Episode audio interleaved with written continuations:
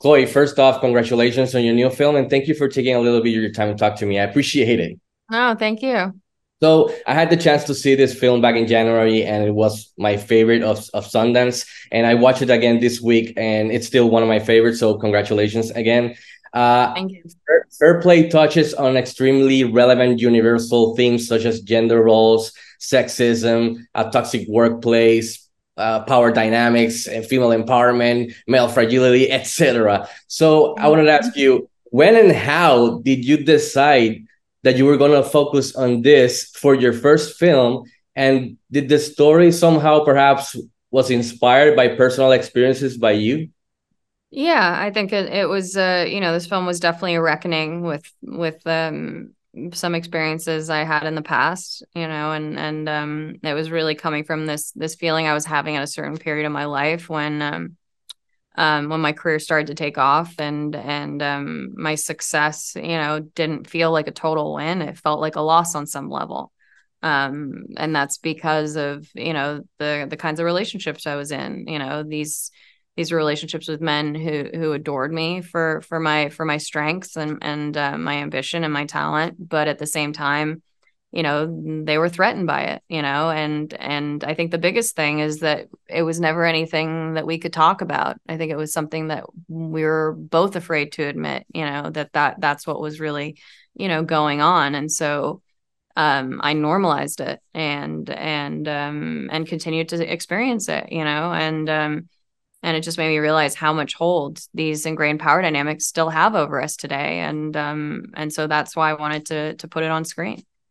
And as a fan, I appreciate you doing so. It must have felt really good putting that on the big screen. So mm-hmm. the chemistry be on screen between Phoebe and Alden is incredible. It's scorching hot. So how big of an advantage was it to have these two talented actors at your disposal, helping you translate your couple from script to the big screen?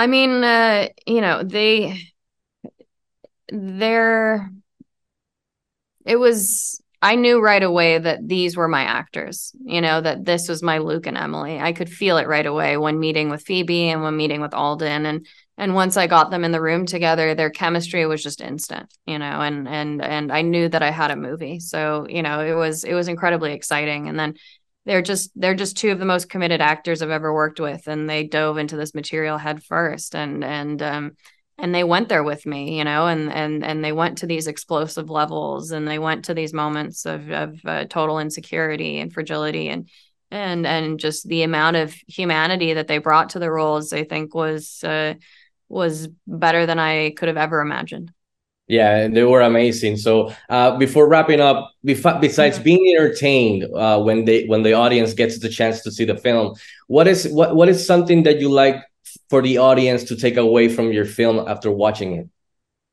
You know, I hope that the the film raises questions um, and uh, you know, and and gets people talking and and creates conversation and debate. You know, I I, I think that ideally, you know, some of the same question, you know, some of the questions I'd I'd like to leave the audience with is is is uh how can we dismantle the link between female empowerment and male fragility? You know, how can we break that tie? this is this is something that's been entwined you know for so long and and it, and it still is on many levels you know um, but how can we separate those things how can we um you know in that in that same regard how can we demystify the role that men are raised into thinking they're supposed to fill you know and and how can women learn to embrace their successes without fearing that it'll hurt them on some level I, have I've seen the film film three times, and I can't mm-hmm. wait to see my, the film with my wife because I know it's gonna be a conversation starter, and we're gonna yeah. go back and forth. And I think that's a healthy conversation, and I think you yes. nailed it. So, Chloe, again, congratulations on your new uh, film. Thank you for your time. You. I appreciate it. Take care. Yeah, thank you so much.